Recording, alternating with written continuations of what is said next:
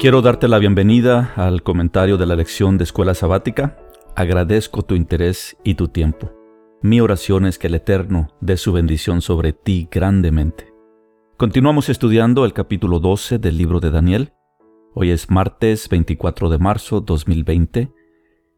El comentario hoy he titulado Cuando se acabe la dispersión.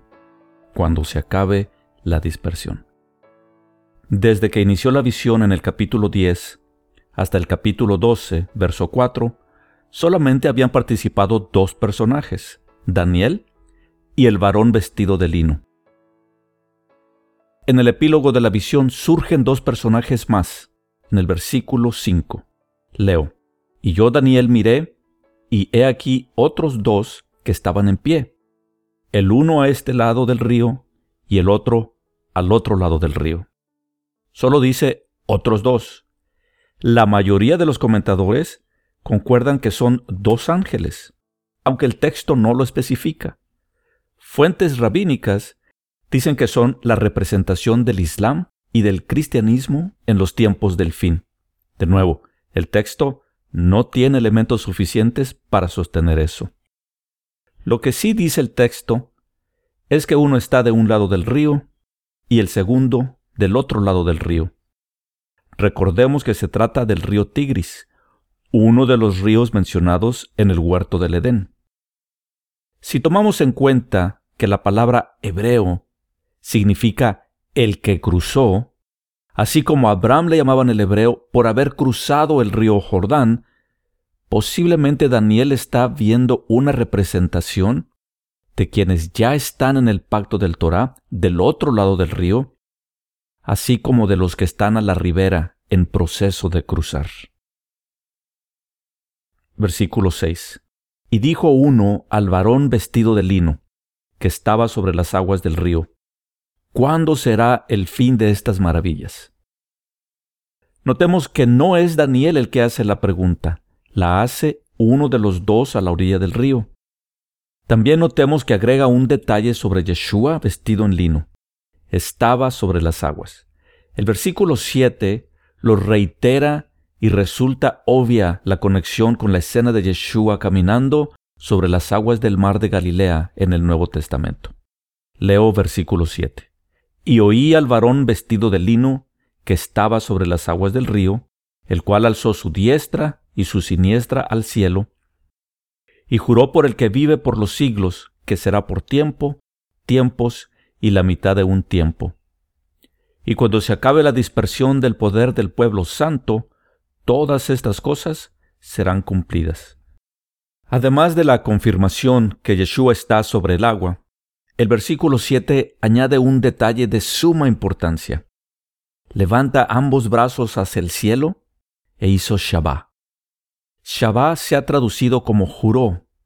Shabbat es la palabra hebrea Strong 7650, Shabbat, estar completo, hacerse siete uno mismo.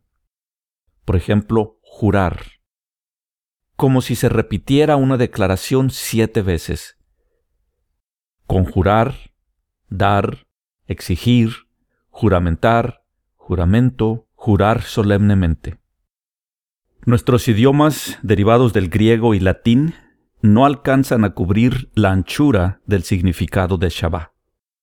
Yeshua, la imagen visible del Eterno, levanta ambos brazos y declara rotundamente, absolutamente, completamente, que no habrá más prórrogas. La interrogante de uno de los personajes junto al río fue ¿cuándo será el fin? Daniel vivió en carne viva el periodo de 70 años en Babilonia. Luego se le explicó en visión un periodo de siete veces más largo, siete veces setenta, o las setenta semanas. Ahora el plazo se ha alargado a tres años y medio. Daniel 7:25. ¿Cuándo termina? Yeshua conforta a Daniel con Shabbat, juramento, que no habrá más extensiones. En la parte final del versículo 7, Yeshua le plantea una señal como definitiva. Le dice, cuando se acabe la dispersión del poder del pueblo santo, todas estas cosas serán cumplidas. La palabra poder fue traducida de la palabra hebrea yad, Strong 3027, la cual tiene un amplio número de aplicaciones. Una de ellas es mano, abierta, indicando poder, medios, dirección, etc. Por lo tanto, yad, posiblemente más que atribuir poder a la dispersión, describe la dirección de la misma.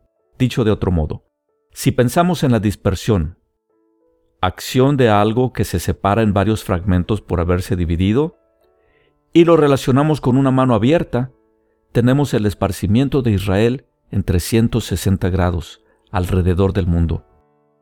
Para que esto tenga sentido, hay que tener en cuenta que al tiempo de la visión, el edicto para que Judá regresara a Jerusalén se había dado tres años atrás. La dispersión de la que habla Yeshua, por lo tanto, debe ser la del resto de Israel. La semilla de Abraham fue llevada a todas las naciones por medio de las diez tribus del norte llevadas en cautiverio por Asiria. Esas son las ovejas perdidas que vino a buscar Yeshua. Las buenas noticias es que a nivel mundial se está dando un reavivamiento y mucha gente está regresando al pacto del Torah y al testimonio de Yeshua. Este regreso indica el comienzo del final de la dispersión. Podemos ver a muchos salir de Babilonia, el sistema corrupto heredado de Roma. Maranata, el Señor viene.